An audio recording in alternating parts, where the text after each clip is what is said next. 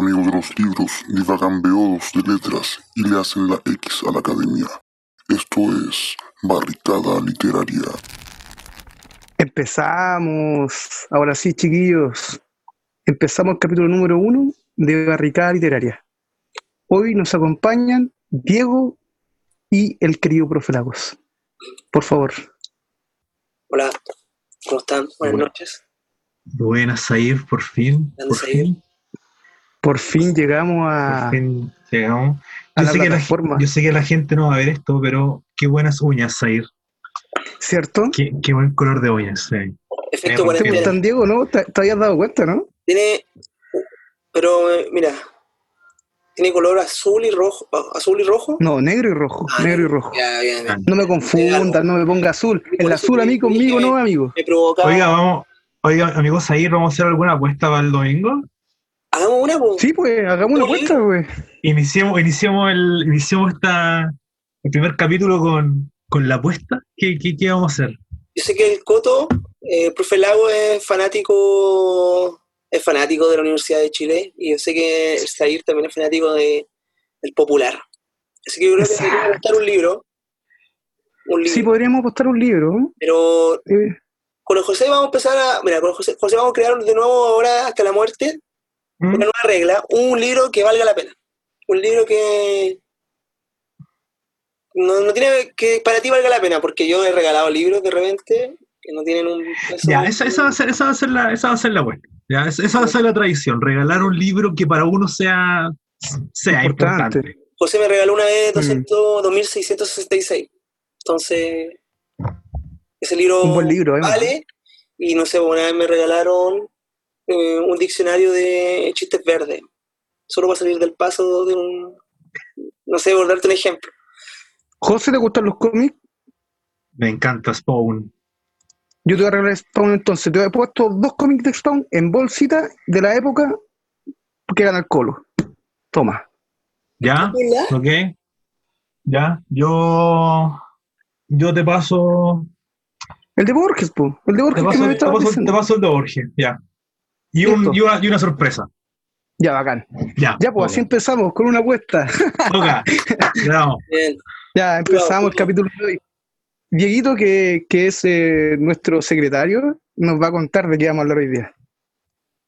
Hoy día nuestro tema a tratar. eh, ¿Qué libros clásicos queremos nosotros eh, sugerir para que, no nos, para que quienes nos escuchen? ¿Ok? Pero lo primero vamos a definir cada uno lo que es clásico, para cada uno de nosotros. Yo creo que es, una buena pregunta definir qué es lo que son los clásicos, ¿o no? Exacto. Partamos por el coque. O sea, clásico. ah, tengo que salir un poco de la academia. Eh, Sí, no, salgamos, no, nosotros no, vamos a para hablar mí, pa- con la academia, pa- ¿no? pa- pa mí un libro clásico es un libro que te marca. Lisa y llanamente. ¿ya? Eh, yo creo que se pueden dividir en dos, los que te marcaron, que son los clásicos para uno, y acá tengo que citar creo que a Calvino, eh, probablemente también sean esos textos que uno nunca ha leído, pero que ha escuchado que hablar, ¿no? Eh, que están en el inconsciente colectivo. Eh, el Quijote, por ejemplo, yo creo que eh, muchos no lo han leído, pero saben de qué trata, saben la estructura, lo mismo con Frankenstein. Pero saliendo de eso, yo creo que el clásico es para uno, ¿no? Ahí, ahí me quedo un poco con esa idea un poco pseudo-borgiana de que el clásico es para uno, el libro que te marcó. Independiente de si se ha aceptado o no por la academia o por los críticos, el que te marcó. Para mí eso es un clásico. Exacto. No, ya entrar en lo otro a delimitar si es calidad o no, eh, es un concepto meramente capitalista, mercantilista y no, ¿cachai? Eh, mientras te, te dé el goce estético a ti, Mm. clásico, clásico para uno, y listo. Ese es el libro que tú, como la apuesta, ¿no? Es el libro que tú recomendarías, así como si un amigo te dijera, ¿qué me recomiendas tú? Mira, viejo, esto me cambió, esto para mí es clásico, listo. Eso es para mí. Bien. ¿Para ti, Dieguito? Totalmente Bart, bartiano, podríamos decir, mi, mi amigo acá, que yo igual soy un, un convencido de que el- la primera objetivo de la literatura es la satisfacción por el placer estético, un goce estético. Escuela de Constanza, Alemania, todo eso. Entonces, definir un clásico es definir qué es lo que a ti te gusta.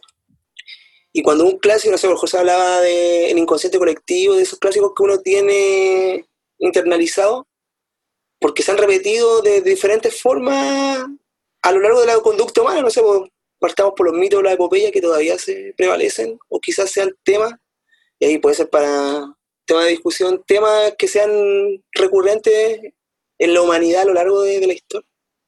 Entonces, por eso los clásicos, algo que te produzca satisfacción, un goce estético, como, como primera instancia, como incitación estética, que te, mueva, te produzca incomodidad.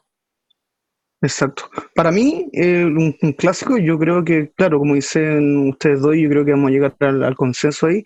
Primero tiene que gustarte. Y segundo, yo creo que para que se convierta en un clásico, tiene que ser releído. ¿Ya? Tienes que leerlo más de una vez, porque así te convences de que realmente es un libro que, que pasa las fronteras de, de, la literatura y, se internaliza, como decían, en, en el inconsciente de, de, mucha, de una generación también. Sí, o sea, eh, eh, estoy, yo estoy completamente de acuerdo, insisto, eso, insisto, creo que lo planteaba, creo, creo que lo planteaba Galvino, que al final el clásico es aquel texto que, que, que se relee y que a la vez, te, aparte del gozo, te genera una apertura interpretativa casi infinita, que en el fondo yo creo que es por la conexión de, ese placer estético propio, o sea, eh, voy a un ejemplo, así como al, al voleo, puede que para cierto grupo X libro de Juanito Pérez sea malísimo, sea lo peor que hay. Pero puede que a otra persona el gozo estético es tan grande que esa persona puede interpretarlo, reinterpretarlo, aplicarlo, etc. Y se vuelve un clásico. Entonces, para que uno primero llamar la atención para leer el libro, eso ya es un punto, un punto a tener en cuenta, y después para releerlo y seguir releyéndolo, eso ya lo convierte en un clásico. ¿no? Si al final un libro eh, es un objeto, ¿no? Como dijo Diego, quizás sea muy bartiano, pero es un objeto, el libro no va a existir sin el, sin el lector, y el lector es el que al final hace ese goce. Sí, pues, no se eh, una literatura, sino un libro no. Exacto. Diego, entonces, ¿cuál sería tu primer clásico recomendado? Mi primer clásico recomendado. A ver. Me la juego por eh, un clásico alemán, ya una obra de aprendizaje y de construcción que tiene como protagonista un, un flacucho y jovencito Hans Castor, ya el protagonista de esta odisea aventura moderna, ya que es la montaña mágica. la montaña mágica de Thomas Mann, yo creo que es la apertura a otro mundo posible, una, obra, una novela total como se conoce que abarca muchos temas, temas de la literatura, el tiempo, la infinitud, eh, literatura enfermedad, este, esta obra de construcción, el viaje del héroe, pero el viaje al interior.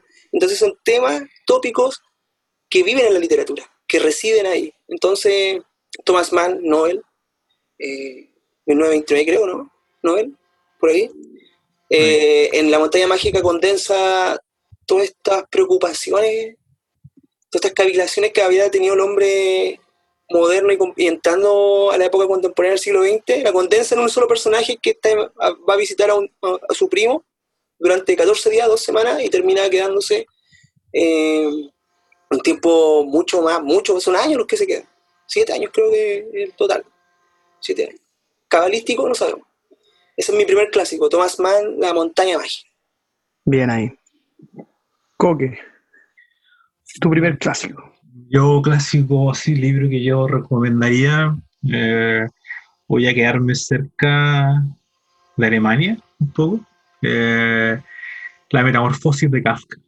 Bien. Eh, yo creo que haciendo la, contraparte, ¿no? La montaña mágica, esa obra monumental, gigante, que puede ser hasta intimidante al comienzo por, por la extensión, eh, acá para mí un clásico sería La Metamorfosis, ¿no? Esta novela de 80 páginas, quizás menos dependiendo de la edición, mm. eh, de Gregorio Samsa con ese inicio, ¿no? Ya eh, clásico, pero sobre todo porque uno, creo yo, ahí puede ver la, la relación humana, ¿no? Que en el fondo al final termina siendo esta noción de, de la decadencia y de que el bicho, eh, Kafka, o sea, Gregorio Samson, ¿no? que después uno cuando lo va leyendo entiende que es una especie como de analogía de la relación kafkiana de Kafka con su padre, ¿no? con, con, con el contexto, utilizando las cartas del padre o, los diarios, eh, al final te das cuenta que el que era juzgado como el menos humano, porque al final termina deshumanizándolo, la familia lo deshumaniza, es el único que termina siendo humano, es el único que se preocupa por los demás.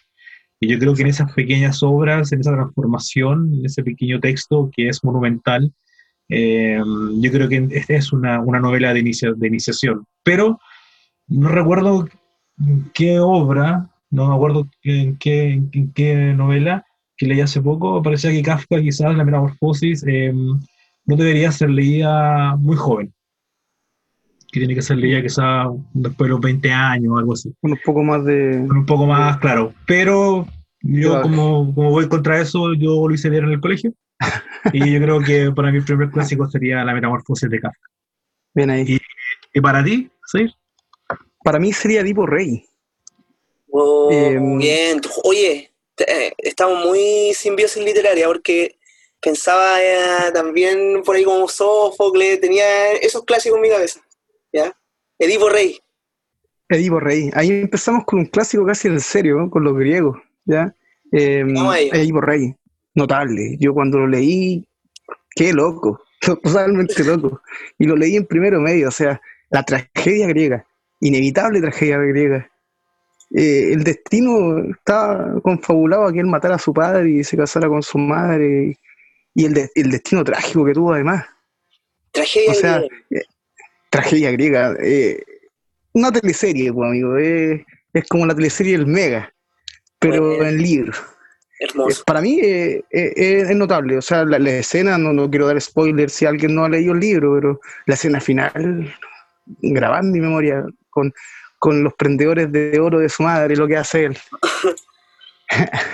el, el, de los pies hinchados, ¿no? el de los pies hinchados, sí, porque cuando eh, el padre va a, ver el, tema este de, creo que mm, eh, fue a, ver su futuro a, al, oráculo de, al oráculo de Delfos. Em, sí, de Delfos. Él, él, se entera de que su hijo lo, mataría eh, en una eventualidad.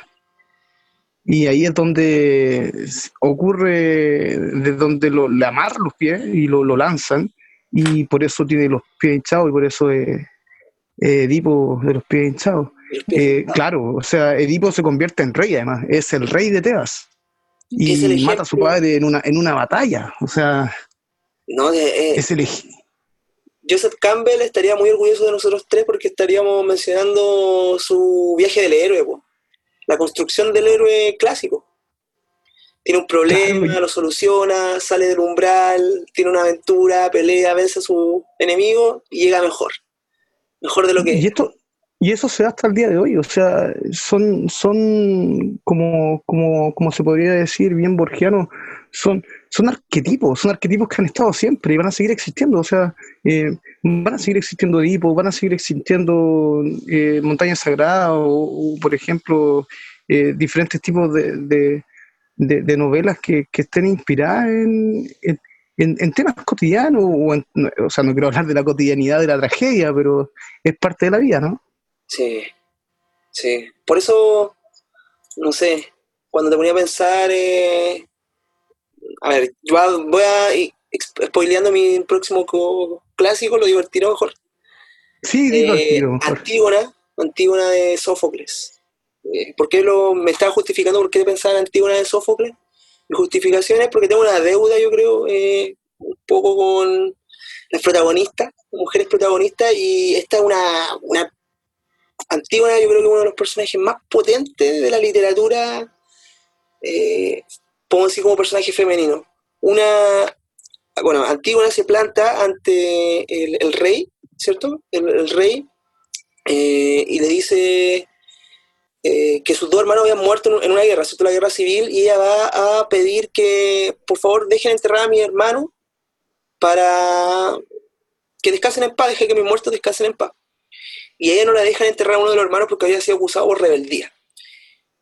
Yo estoy hablando de la tragedia antigua y son como temas que, no sé, vos, no me dejan enterrar a un muerto, detenido desaparecido, o Claro. desde caso en el mundo de situaciones que podéis también contraponerla con Antígona. Entonces, eh, bueno, al final de todo, Antígona lucha contra, o sea, lucha contra la autoridad. Ese es como el poder divino, el poder de poder, eh, el, el poder enterrar a mis muertos y tener un sepelio normal versus el poder terrenal, ya, el poder de- del emperador, de lo- del rey.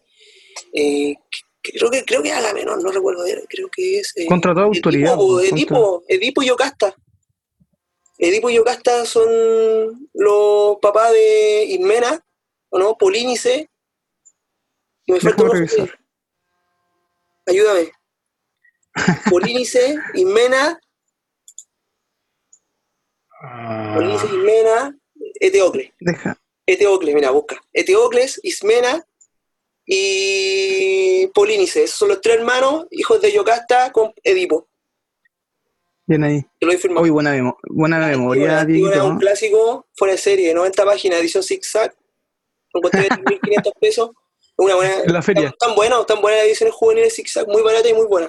Como, Bien ahí. ah, está haciendo mención no pagada.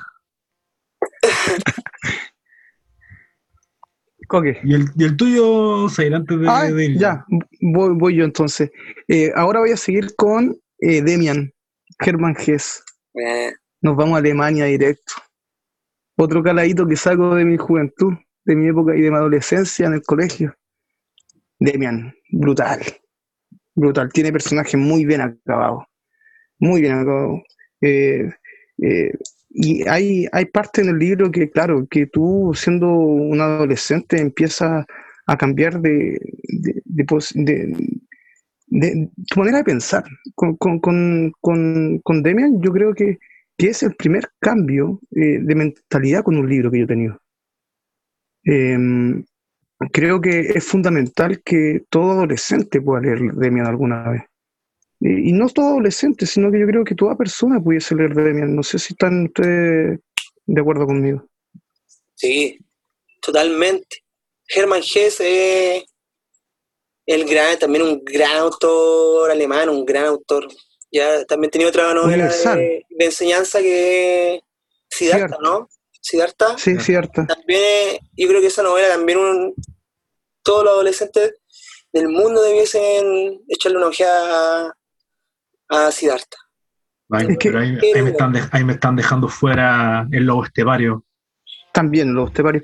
Pero eh, profundizando en Demian, eh, ¿qué podemos hablar? O sea, eh, Emil Sinclair, que es el protagonista de que tiene miles de problemas eh, de la edad más o menos, que, que es de la adolescencia, eh, ¿qué, qué, qué es lo que a ustedes más les, marca eh, el, concepto, el concepto de que, del, del gnosticismo, el personaje de Abraxas, que es un personaje eh, du- dualista, donde se, se ven ambas cosas? cuando él le dice, eh, yo, yo creo en un Dios que es un Dios bueno y malo, o sea, eh, ¿por qué tiene que ser bueno totalmente? ¿Por qué no puede ser bueno y malo? Eh, hay, hay, un, hay, hay un tema también con el psicoanálisis ahí y, y miles de cosas que para la época eh, estaban tocándose, eran temas importantes. O sea, yo, yo- yo creo que, el- que- que el- lo, lo interesante en Demian, eh, aparte de toda la construcción, es eh, cómo está narrado, ¿no? Y como tú planteabas la idea de, de que se lo lean los jóvenes, eh, en esta también idea de, mm, de novela de iniciación, ¿no? Que, uno podría entrar a pensar en, un gran porcentaje de la obra de Hess. Eh, yo creo que justamente por eso, por la, por la, por el, el mostrarte que no es necesario la vida solamente en una dualidad, ¿no? No, no moverse en ese extremo de este pensamiento tan eh, occidental de que si no es negro es blanco, si es bueno es malo, ¿no? Eh, yo creo que Denian y lo que hace Hess en todas sus obras, al menos las que he leído, eh, es invitarte como, como lector a, a A la cuestionarte. ¿no? Y a cuestionarte y a la mixtura y al ingresar a nuevos eh, a nuevas áreas, ¿no? O sea, yo creo que uno para leer a Hess cuando te gusta, eh, inmediatamente haces un salto a seguir leyendo filosofía. Yo, No, yo o de sea- hecho, con, con, Demian recuerdo así fielmente el tema de, de- la, madre de, de Demian, ya eh, de, quien se enamora el protagonista, que, que Emily. O sea, él, él siempre buscó una mujer y, la tenía en su... él dibujaba, de hecho, a esta mujer, hasta que se da cuenta que la mujer que, que él dibujaba y que él tenía como un estereotipo, era la madre de su propio amigo, que, que con el tiempo lo volvió a ver. O sea, eh, Hermann Hesse eh, en Demian eh, pasa y, y- y da una novela donde empieza con el personaje muy joven o muy niño y termina con, con un, con un personaje más maduro. Claro, la, la- la estructura del viaje, no del, del viaje Sí, inte- sí. interno que, que uno encuentra también en Siddhartha, eh, Exacto. en, Sino- que- si me- en Narciso y Golmundo, esa, Sí. esa estructura. Yo igual No. lo que decía José está reacertado en la donde reside yo creo que la genialidad de Hermann Hesse en la construcción de sus personajes. Estaba Mm, sacando Demian y mira, y el paratexto que parte del libro solo anhelaba vivir lo que brotaba desde lo más profundo de mí mismo. ¿Por qué me resultaba tan difícil? Y, y esa, cerrando ahí lo- la comilla, esa problemática como en todos los libros, igual de Hermann Hesse en el buscarse, esta, esta búsqueda, pero esta búsqueda interior. Como- y ahí no puede escaparse del contexto tampoco la escritura de Hermann Hesse. ¿Ya?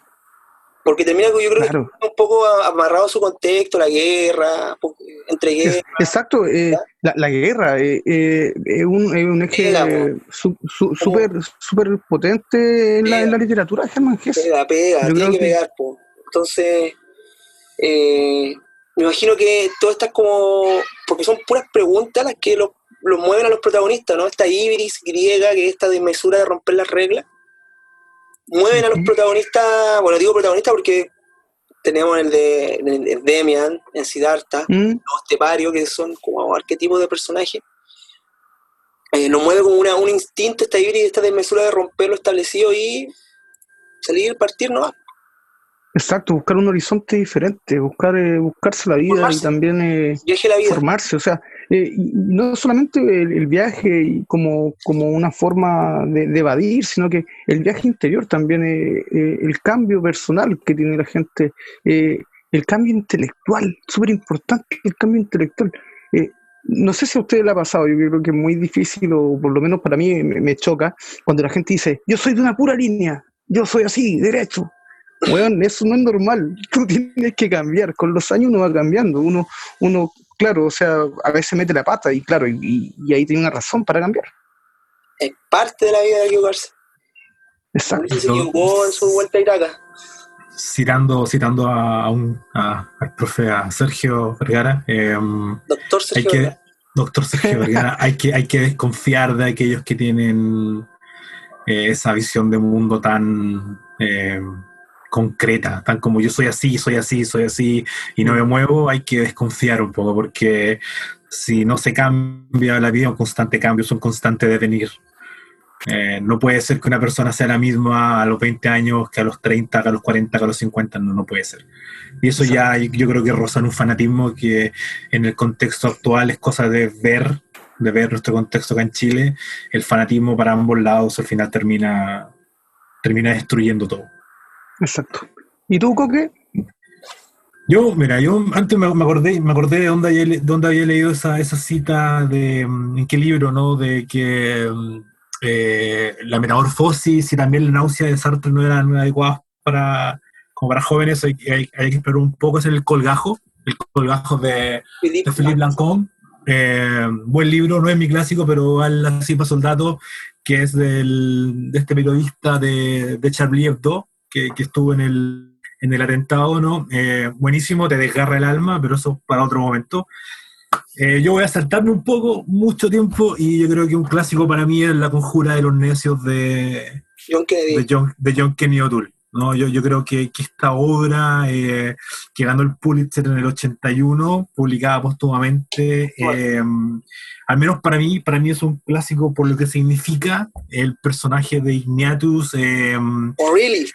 O'Reilly, eh, Reilly te hace reír, te hace cuestionarte muchas cosas, te hace eh, ver el cómo un sistema de una u otra forma puede terminar destruyéndote, pero también uno es parte de ese sistema y cómo que nos guste esta visión romántica de la literatura, eh, tienes que salir, o sea, tienes que salir de esas cuatro paredes, eh, si no vas a terminar mal, ¿no? Y la sociedad te va a dar la espalda, te va a decir que no produces, eh, y al final uno puede terminar convirtiéndose en ese individuo que solo quiere leer, ¿no? Que, quiere hacer su vida en la lectura y eh, buscamos la forma de engañar, de engañar el sistema y poder convertirnos, ¿no? Para mí ese libro eh, marcó mucho eh, la vida del escritor, de hecho también tengo que sí o sí recomendar su, su otra obra, ¿no? Que es la Biblia de Neón y la, una biografía que publicó Anagrama que se llama Walter eh, Percy. Una, una, mariposa en la máquina de escribir, ¿no? Em, porque la obra de, de, de John Kenny O'Toole eh, se truncó. Eh, John Kenny O'Toole se suicidó, se mm. suicidó a los 31 años, su obra fue rechazada y ya que hablaban de la madre, la madre fue la que empezó a moverse mover, a llevar el texto fotocopiado mal, eh, donde Walter Percy y, y él terminó ganando. Hay que publicarlo y terminó ganando el Pulitzer.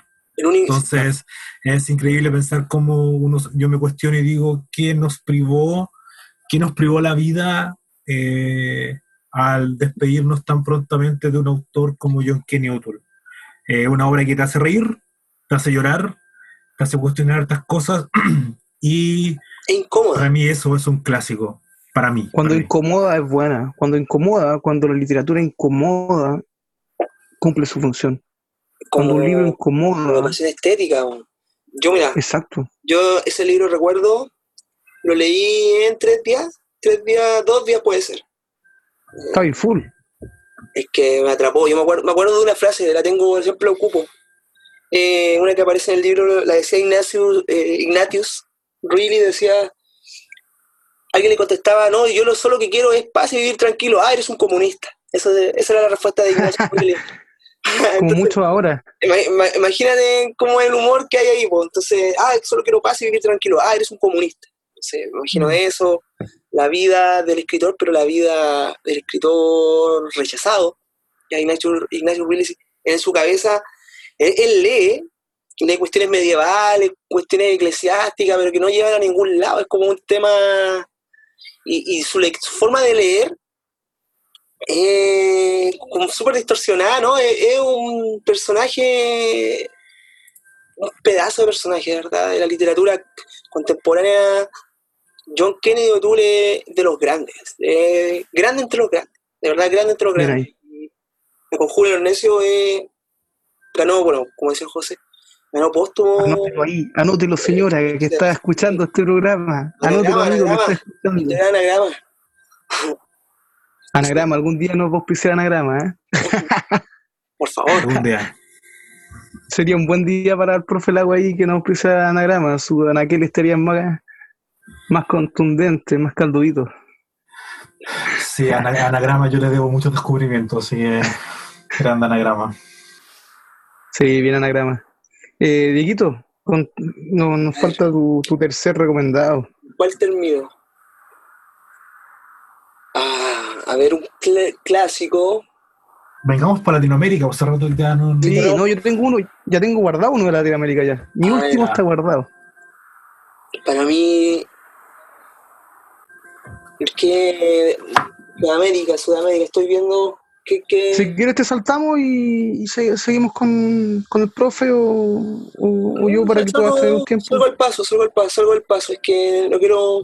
salgo al paso, vaya, vaya a nombrar noticias noticia del, noticia del imperio saliendo al paso. Oh, Fernando del Paso, premio Cervantes 2016, ¿o no? Sí. Eh, un chileno, un clásico, para mí clásico de los clásicos, un tipo que yo creo que define la literatura en Chile, define también las visiones que se tiene de la literatura en Chile, imagínate, es José Donoso. José Donoso y este, en este momento yo me voy a quedar con Casa de Campo. Vamos a hacer un, hoy infieles a, a la, al Obsceno Pájaro de la Noche, que es como la gran novela, y me quedo con Casa de Campo, ya con José Donoso más maduro, con su gran última novela, en donde cuenta la historia de los esta familia, los, los Ventura y de Mora, ¿ya? Que son una, una familia de, hermanos, que en total son 30 primos, los papás de estos primos se van a, pasear y estos primos se quedan solos y empiezan a, armar como una revuelta y afuera de- como de este, de este mundo perfecto oligárquico vive una especie antropófoba. Antro- que, comía hombre que creen que van a venir a comerlo. Imagínate lo extraño que te estoy diciendo de temas pero todo eso es la trama de Casa de Campo. Entonces eh, y José Donoso en su genialidad también se mete no sé, pues hay momentos en que dice, querido lector, en estos momentos yo te voy a empezar a hablar, te interpela, entonces es como. En- como un poco un sentido didáctico de, sé que esta novela se me está escapando las manos, así que yo te voy a aterrizar un poco y te la voy a contar. Esto es Rompe la cuarta un pared. genio, un genio, de verdad, José Donoso estaba loco. José Donoso, ese y de pasadita te leí Correr tu pío velo, y ahí te listo para dormir tranquilo, sin pesadilla. Ese sería mi libro, Casa de Campo de José Donoso. Espectacular. Recomendadísimo entonces para la gente ahí también que, lo- que, que lo, que lo anote también ahí Todo lo de Donoso. en la Pascualina. Em, eh, Coque, ¿vas tú o voy yo? Dime. Eh, anda tú. Ya, yo eh, me- también voy a quedarme en Sudamérica, pero vamos a pasar al otro lado de la cordillera, ¿ya? Y vamos a meternos en el género de los cuentos, ¿ya? Em, ¿No puedes decir Borges? ¿No puedo decir Borges? No, Lamentablemente No, iba a te- decir te. Borges. no te estoy molestando. Te estoy molestando. Tenemos un clásico para mí ya, clásico ya más que probado. Yo creo que, que claro, e e irse a la segura cuando hablamos de Borges. Yo entiendo a- al Coque y también al Diego que a veces puedan decir, claro, eh, es lo más fácil recomendar a Borges porque es una sandía caladita. Pero, eh, claro, tengo que, tomar un- uno de, de, su- de sus libros de cuentos más famosos, que es el Aleph. En el Aleph encontramos los mejores cuentos de Borges, a mi parecer. Ya, esto obviamente nosotros estamos hablando desde nuestra opinión y nuestro gusto. Eh, de hecho, en el Aleph viene el, cuento que da nombre a, mi seudónimo Chapa, el Zahir, que es un muy buen cuento. Eh, también viene, por ejemplo, eh, el Aleph, que es el nombre de- del, del libro, eh, Deutsche Requiem, que no sé si han... eh, De- Deutsche Requiem es muy bueno. Eh, la otra muerte, La casa de Asterión, que yo sé que le gusta mucho al profe Lago. Eh, y Emma Sons, bueno, hay bastantes cuentos buenos en, en esta, en, en este Inmortal, libro. mi favorito. El Inmortal también, claro, el Inmortal que es tu favorito, Diego. Eh, si hablamos de, de clásicos, no podemos eh, no mencionar al maestro. Eh, el maestro eh, está ahí, eh, siempre va a estar ahí y, y su biblioteca, grandiosa biblioteca, siempre nos va a acompañar eh, en estos capítulos, yo creo. Siempre sale. No, no, no, no, no, el maestro Borges. Ovidio. Virgilio, un joven que promete. Hay, muchos maestros, pero dentro de, estos maestros yo creo que mencionar a Borges es claro, eh, es mencionar eh, también eh, parte de la literatura en Latinoamérica.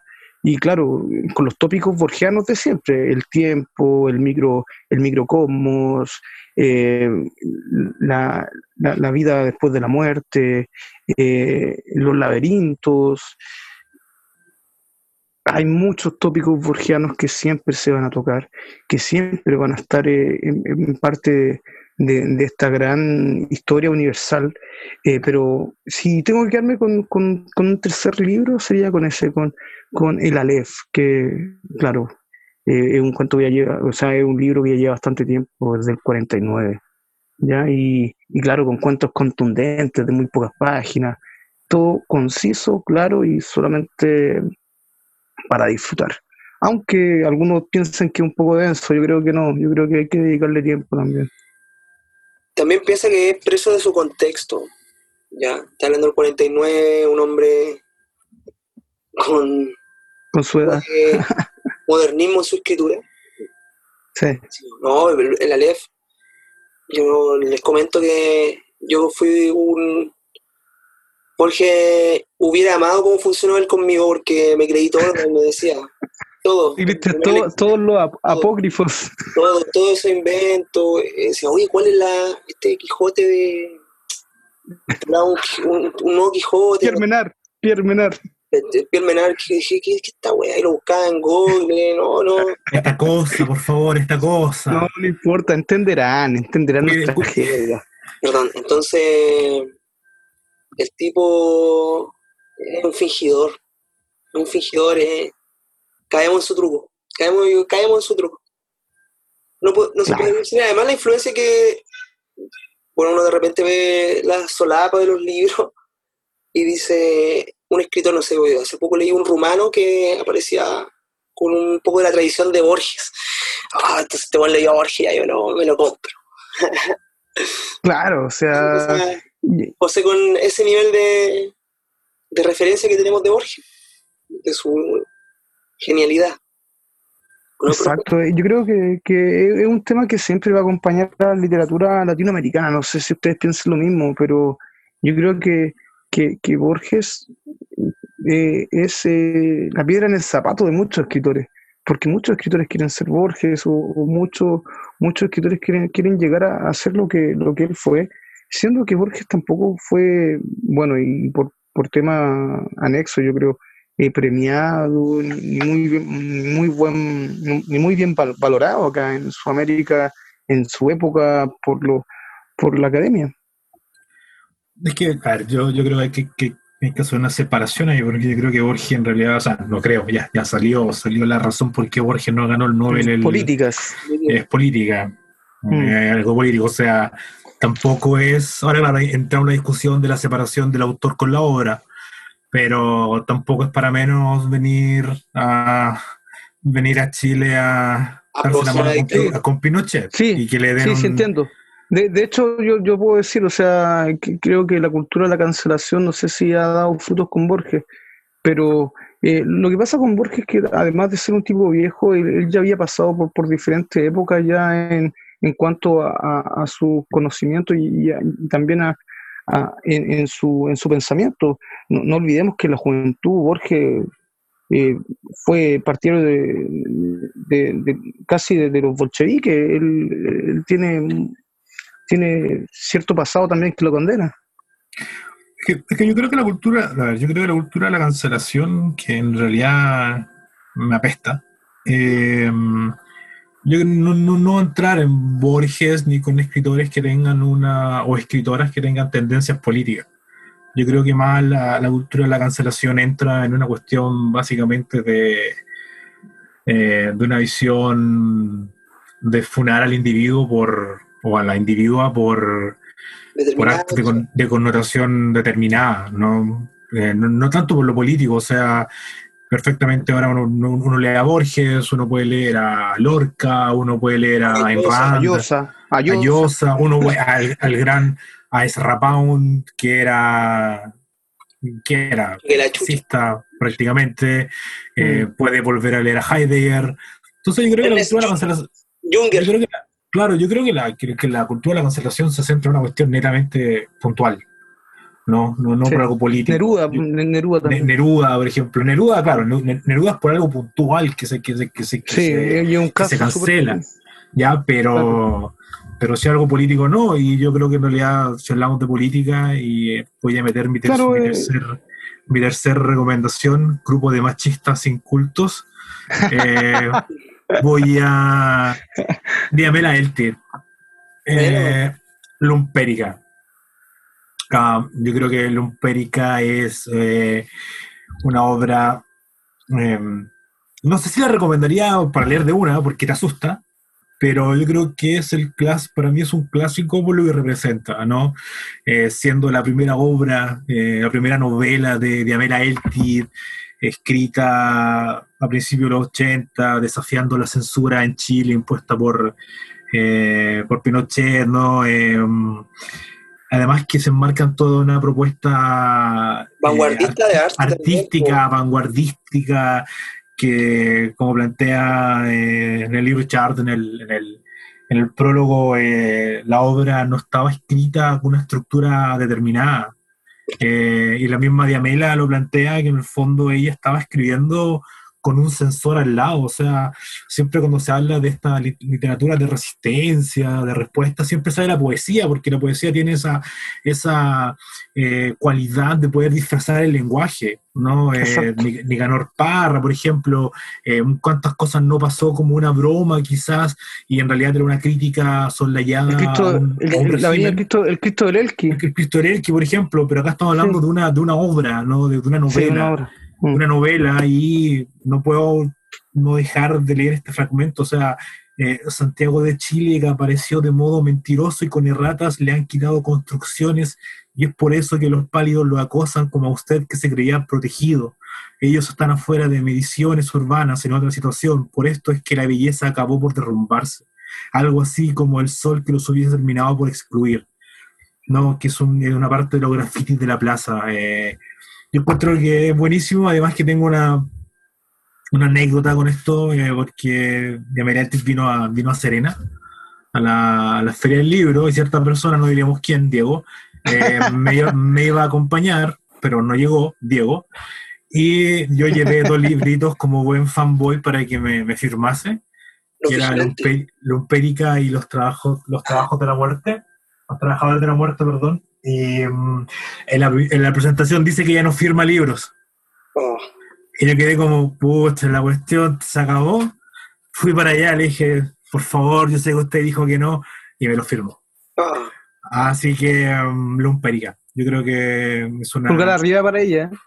Bueno, pulgar para arriba. eh, Ya. mm, eh, es increíble. Yo creo que esta obra eh, hay que leerla, sí o sí. Quizás no joven, quizás hay que tener un bagaje, pero hay que leerla. Y sobre todo porque en realidad, si se dan cuenta, eh, hemos nombrado prácticamente puros hombres. Sí, Y- lo que pasa es que. mm, Y a veces eh, se, se- olvida. De hecho, igual me costó porque yo mismo dije, eh, hablemos de, de Latinoamérica y tenía estaba pensando en Silvia Plath. Entonces fue Mm. como, ya, eh, y me acordé de, de Meredith, que es buenísima, ¿no? Eh, yo eso lo Es recomiendo. que eh, yo, yo creo que podríamos hacer un. Claro, va a haber un capítulo también hablando de, de mujeres en literatura. Yo creo que es, es un tema pendiente. Yo creo que en la Es una deuda que tenemos. Es una deuda, es una deuda. Y hay Yo- muchas. yo o sea, así como- pensando tenemos harta. Yo creo que, claro, la, la misma Gabriela Mistral, eh, eh, no sé. Ese Will Small. eh, exacto. eh, no sé. Pienso también en, en, exponente- en exponentes de otros países también, que, que, eh, que, que varias. eh, pero, claro, o sea, hoy que estamos hablando de clásico, eh, está bien que te, te haya acordado Coque. Yo creo que, que está muy bien. Y, bien, o sea, este espacio es para hablar de literatura y yo creo que, que en temas de género eh, igual hay que ser eh, consciente y que hay, hay muchas también escritoras buenas ya ambulando por ahí, actuales y también de, de antaño. Pero de todas formas, igual la buena literatura decanta, no tiene género. Exacto, e- eso También mismo es quería una decir. labor ¿no? de los lectores poder determinar el por qué sí y el por qué no, y ahí no, no hay un juego de roles, sino de calidad literaria, me acordé de una Exacto. canción. Un pretexto. Oye, José, eh, lo que hablabais de la, como para terminar con Lumpérica, recuerda que igual la, la Diamela Eltis perteneció al CADA, Sí, el Centro de Acciones de al- Arte, al con el CADA. Rosenfeld, con el Raúl Zurita que hacían harto estos happening, estos sucesos Mm. Hay un. Ya, hay, eh, hay un, hay un un- un un millón de kilómetros de cruces blancas de Lottie Rosenfeld. Hay, hay un video buenísimo en, en YouTube que está la, una presentación de, de, de Meredith leyendo un fragmento de Lumpérica. Y claro, es diferente leerlo uno, a leerlo con la voz, tener el contexto. em, Se hizo cargo. pero se hizo cargo. Yo creo que eso es lo que quizás un poco falta. eh, eh, autores que se hagan cargo de, de- de la idea. Yo, yo no creo que la literatura sea, y el arte en realidad, yo no creo que sea el arte por el arte. Yo no creo en eso. Yo creo que todo arte es un mensaje que la persona que lo está escribiendo quiere, quiere plasmar, su visión de mundo, su mundo interior, etc. Mm. Y hacerse cargo, ¿no? O sea, eh, y en este momento yo creo que, que se da, o sea, yo creo que ahora tendríamos que, bueno, tú tienes más, más bagaje que yo en, en esa área de, de ver, por ejemplo, editoriales independientes, ver eh, emergentes jóvenes y, y adultos, ¿no? escritores, poetas, artistas, que se hacen cargo de las problemáticas actuales. ¿no? O sea, si, Eh, si, si, nos- si- si vamos más allá, eh, lo- podemos hablar de, de, de- de mucho- de- de muchos autores que son de ahora, que, que claro, que están, están pegando fuerte también por, por lo que tienen que decir, ¿o no? Claro, o sea, yo, yo creo que es por eso, pero también decirlo eh, con un trasfondo. Pero aquí, aunque no, no quiera entrar en esta cuestión de, de la calidad y todo, uno puede vislumbrar cuando el discurso es utilizado para. Claro. ¿No? Como para, para pegar, para vender, El- el- para, el para fin, estar ahí. el fin. ¿no? El fin. O sea, yo voy a, a- a- a disfrazarme de esta posición para darme las de y, que, y, y- y pegar, versus aquellas personas que en el fondo en realidad te están planteando lo que, lo, lo que hizo Diamela Su filosofía, claro. Claro, o sea, pensar Diamela Etin en el contexto, o sea, se estaba jugando el pellejo. Y en eso mismo podemos llegar incluso a, a la conclusión de que hace pocos días atrás eh, se dio ya el, el Premio Nacional de Literatura acá en Chile y claro, lo, lo ganó el ICURA eh, y en buena liga. O sea, estamos hablando de alguien que lo buscó o, o no.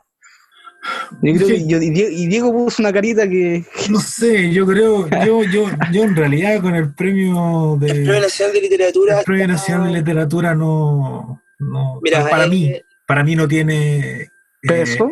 Es, una- no sé eh, si pe- es algo casi es que no puede ser existencial, es un claro. lo, pelea- lo pelean todos los, los artistas que se candidatean por su fin asistencial. No olvides que te entrega, ¿cuánto? ¿5, 8 millones de pesos por el premio? Y luego te entrega un sueldo que son como 500, 600 lucas de por vida. Entonces, Eh, acá, claro. Y se vio algo muy feo, yo igual tengo alguna gente, como los poetas, gente así, por redes sociales, y ¿Mm? una, una promoción, una autopromoción ah sí sí, lo vi, sí, sí. ordinaria. Muy no digamos quién no entremos en el, en, en el área chica pero sí sí, sí. eh, el premio en sí eh, ya está censurado cuando Gabriela Mistral, que es Nobel, no lo tuvo. Mm. Entonces ya tendría que verse, no sé, me tinca que o sea a ver no Gabriela Mistral eh, no tuvo un nacional. no, no, no, no lo tuvo, no lo tuvo. Y claro, uno entra ahí con, con esa disyuntiva como viejo. eh, ¿Por qué? No, disculpa, Gabriela Mistral sí lo tuvo, Diego. Pero no lo tuvo, lo, tuvo tuvo- lo- lo tuvo- claro, ese es el punto. Lo tuvo el, es el cincu- problema, lo tuvo el- pues, lo tuvo el 51, problema. si mi memoria no me falla. Si, si mi memoria no me falla, fue el 51. Pero claro, uno, uno, uno se pregunta cómo te valoran afuera el gran premio, el gran, el- la gran casquería en la literatura y no en tu país, ¿no? Y además esa como tradición de que tiene que ser un poeta y un escritor y la cuestión, al final yo creo que terminas chacreando un poco. Y, y en el caso de, de Licura, que es buenísimo. Se terminó buenísimo. desvalorizando su trabajo por estas discusiones. Claro, o ¿Crees sea, tú? o sea, por, por ¿Crees tú que, por la, ejemplo- que la- la discusión eh, lo perjudicó? No, yo, yo, yo creo que, es que cosa, el- es que mira, si, si, si vas a, A- a- a a la historia, si vas a la historia del, piensa que el del 2018 lo ganó Diamela Eltin, el 2018. O sea, una mujer más. o sea, estáis hablando del 2018, o sea, ¿cuánto tiempo costó para que fuera reconocida Diamela Eltin? ¿Ya? Mm. Y si, y si te ponía a verla, y si uno se pone a verla, la, dejando a, el- a muchas otras artistas, Marta Brunet. No, no, no, pero, pero fuera de eso, o sea, si, si, tú- si tú te pones a ver el listado de ganadores que hay, hay una, una ruptura, hay una inconsecuencia increíble. No voy a nombrar Pero para no el área Marta, chica porque no, Marta Brunet lo gana el 61. Acá estoy revisando. sí, lo gana el, 60 el 61 lo gana Marta, Marta Brunet. Pero si tú empiezas a ver, digo, el, el- la. ¿cómo se llama? La historia, la historia, te das cuenta que no hay una, una, según yo, una relación entre lo que el premio está reconociendo. No voy a dar el nombre, y no, no es Bolaño porque lo amo, eh, no voy a dar el nombre, pero te vas a dar cuenta de que es imposible que individuo, X individuo haya ganado, o individuo haya ganado, eh, o escritor, escritora, haya ganado el premio antes que Yamela Eltit. ¿Por qué? Porque entras en una, en una cuestión de cuál es el sentido del, del, del- premio. yo creo, ya, ya sé a quién te está refiriendo. A diferencia- al, do- al premio del 2010. No, no, en general, en general, porque esa diferencia del Nobel, porque el Nobel te da la justificación. De hecho, el. Nobel, Borges, Borges lo decía, el Nobel, eh, una de las cosas que tiene, al menos para, para este lado del- del- del- de la Tierra, del globo, ¿no? El- Latinoamérica, Carlos Sudaca, es que nos ayuda a descubrir autores que la gente canon. no conocía. Los premios son cánones. ¿Cachai? O sea, por ejemplo, yo, en lo personal, y ya que hablábamos de anagrama recién, yo con el Nobel conocía anagrama, aparte de con Bolaño, conocía a Modiano. Eso te iba a decir. Patrick Nobel. Gracias, gracias al Nobel eh, conocí a, a- a- ¿Cómo se llama? A, Ishiguro. a Ishiguro, Ishiguro. ¿cachai? Entonces te, te Mm. genera, hay- y, y hay una, una correlación a Moyan, a Moyan, al, al- al gran escritor, Chino, al 2010. escritor eh, chino, ¿no? Entonces, pero acá, como dice Diego, eh, no- tampoco vamos a decir el nombre porque también lo tengo, los tengo en, en Facebook de esas personas, era prácticamente, era igual, igual que si para una alianza del colegio te dijeran, dame más like en la foto para ganar estos puntos. Eh, con- Claro. pero Eh, bueno, como siempre tenemos que terminar con, con polémica. Ah, bueno, sí. ya estamos, estamos más o menos terminando, pero vamos a darle la palabra al Dieguito que quedó. no, no, yo, yo creo que ya por terminar palabras de conclusión, podríamos agregar esta sección en este programa piloto el, una sugerencia. Uno de los tres que Exacto. mantengo una sugerencia. Uno, uno por capítulo, cada uno se hace cargo por capítulo de una sugerencia. Exacto. Una sugerencia, algo que esté leyendo o algo que, que quiera compartir también. ¿Sí? Yo, Yo creo, que, que yo está creo- yo creo que podemos agregar el, la, la- la sugerencia y la, y la sección polémica. Buscar la, La, polémica. sección la- polémica ya, ya empezó la sección pero por eso, pero, pero, pero, pero dejarla, dejarla como, como la polémica de la semana, pero a nivel artístico, de la- del, del arte, ¿no? Que no necesariamente Claro. tiene que ser con el, con el afán de, de, de Eh, opacar, sino de de, opacar, ¿no? de- de- de poner un tema en debate, una discusión. claro, por ejemplo, sería bueno que para el, para el próximo hablemos de, de Licura, ¿no? Sí. Eh, Sí, y, con, y con mayor, de- mayor profundidad con para que la mayor gente profundidad pueda, para- pueda para darle el, el- el sentido que tiene y hacer las investigaciones adecuadas. Sí, La llave mayor- que nadie ha perdido. fresquito. Ese es su gran poema, su ar- arte poética. La llave que hemos perdido, Eh. no se ha perdido. Ya, eh, jugando ahí con Jorge Teller. Coque, ¿qué estás leyendo tú que puedas decir que la gente pueda leer ahora? Yo estoy leyendo el libro de clase.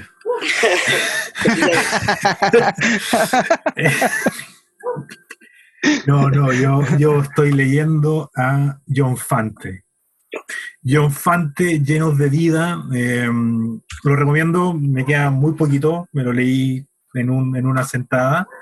Eh, buenísimo, una prosa pulcra. eh, por algo yo creo que Bukowski lo tenía allí. Eh, John Claro. Fante, es- ya que hablábamos de los premios y del reconocimiento, yo creo que John Fante merecía mucho más de lo que de lo que, de lo que obtuvo. Pero si tuviera que recomendar uno, y tengo que recomendarlo sí o sí, aunque me, me tachen de eh, El Guardián entre el Centeno, ya que estamos hablando de, de Sandía Escalá, yo recomiendo para estos tiempos El Guardián entre el Centeno de Salinger. J.D. Salinger. Sí. Pero, ¿estamos hablando de, de recomendar un clásico o, o No, cualquier cualquier, cosa ahora? el- el- cualquier libro, tu libro. ¿Qué ah, no, lo que estoy leyendo ahora, lo que estoy leyendo ahora, ok. Yo recomiendo, yo, yo estoy leyendo Fante, eh, insisto, eh, llenos de vida, pero mi recomendación es eh, El Guardián entre Centeno de, de Salinger. Espectacular. Dieguito, Eh, una ver eh, este, algún libro, premio Rómulo Gallego, año 2017, se llama Tríptico de la Infamia, Pablo Montoya, un colombiano.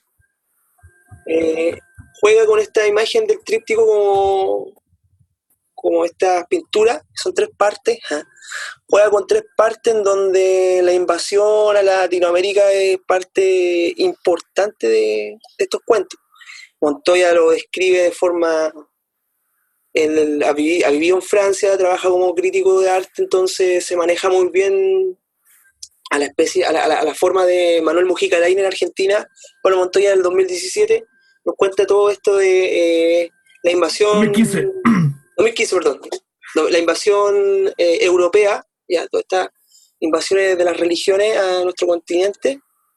Y por algo tuvo el Rómulo Gallego, ¿ah? 2015. Era muy bueno. Pablo Montoya, Trípti- Tríptico de la Infamia, lo edita Random House Mondadori, no son más de 250 páginas. Ven ahí. También lo pueden buscar por internet, ojo. Sí. Acá, si no tiene platita para la biblioteca, Biblioteca. Pública Digital, la mejor página que, que este gobierno Me, me inscribí, me inscribí. es la raja. Pe- pedí, un, pedí un libro, todavía no me llega la confirmación. pero es la raja. Hace, un día. ¿Y tú, Zair? Conductor. Yo voy a recomendar poesía. Hoy voy a recomendar poesía. Siempre voy a tirar alguna cosa de poesía para que la gente lea. Eh, hoy día voy a recomendar La pieza oscura de Enrique Lin. ¿ya? ¿Qué sacamos? grande. No se, no se Cumpleaños pierde de nada con. No se pierde nada con Convivir en Saya, convivir en Saya. Exacto. que es un cuerpo Exactamente. bacán. Acá está, acá está, la pieza oscura. Bien ahí, mira, lo tenía en la manito, una ahí. de ojo. Yo tengo eh, esta edición muy guapa, porque escribe. Porque escribe. Oye, ese, el monólogo Oye, del que- viejo con la muerte me- tiene este fragmento que me encanta. Eh, Bajas, Ya léete algo, a ver. bajas del. eh, bajas del monte. ¿Cómo sale tú? No, el monólogo, perdón, del padre con su hijo. eh, pero pasan los años por los años y he aquí que eres ya un adolescente. Bajas del monte como Zaratustra a luchar por el hombre contra el hombre, grave misión que nadie te encomienda. Que, no, yo. Notable, ese- ¿cierto? notable, notable, Enrique Lin. la juventud, cuando uno tiene que enfrentarse a la vida. Eres un hombre entre los hombres, dicen en casa, dice. Mira. Entre los hombres. De hecho, yo también voy a buscar esa parte. eh, y, y- y mira, una parte también que voy a leer yo acá de, de Enrique Lin dice, ¿qué será de los niños que fuimos? Alguien se precipitó a encender la luz, más rápido que el pensamiento de las personas mayores. Se nos buscaba ya en el interior de la casa, en las inmediaciones del molino, la pieza oscura como el claro de un bosque. Notable. Notable. Justo estaba en eso. no, Enrique eh, eh, Nada, él Nada es bastante real para un fantasma. Soy en parte ese niño que cae de rodillas, dulcemente abrumado de imposibles presagios, y no he cumplido aún toda mi edad, ni llegaré a cumplirla como él de una sola vez y para siempre. Y con esas palabras terminamos el día de hoy. Un Finis gustazo, Corona chiquillos. Opus. Final Corona. eh, la hora. Finis Corona Opus. Las últimas palabras, Dieguito, para la gente que nos está escuchando. Vaya a un rincón y lea. Bien, Escúchenos. escuche este programa, está hecho para usted. Es gratis. Profe, Vaya a un rincón, lea y sea feliz si es que puede en, este, en esta vida sin sentido. vaya al baño y lea. Ah, también. Henry Y, Miller. Eh, Weón, tenía su y año marque apruebo. Y Ya marque, no, y, no, epa, epa, no nos metamos en política, no nos metamos en política, Ahí tenés otra sección. Eh, cine y literatura. Películas que hablen de, de documental. También, esto, esto, pero esto tener de mucho. Pero recuerden, tener- pero- claro, pero recuerden de apro- aprobar este episodio Este para seguir episodio, avanzando. Hay que aprobar hashtag siempre apruebo este siempre. momento. Barricada Apruebo. literaria. Exacto. Barri- apruebo Ya, barricada literaria. Chao. Saludos, chao a la gente. Eh, es el primer capítulo de este podcast que se literaria. llama Barricada Literaria. Chao. Porque vamos a estar acá en la barricada todos los jueves. Apruebo. Chao, Dieguito. Chao, chao amigos. Chao, Chao, Coquelín.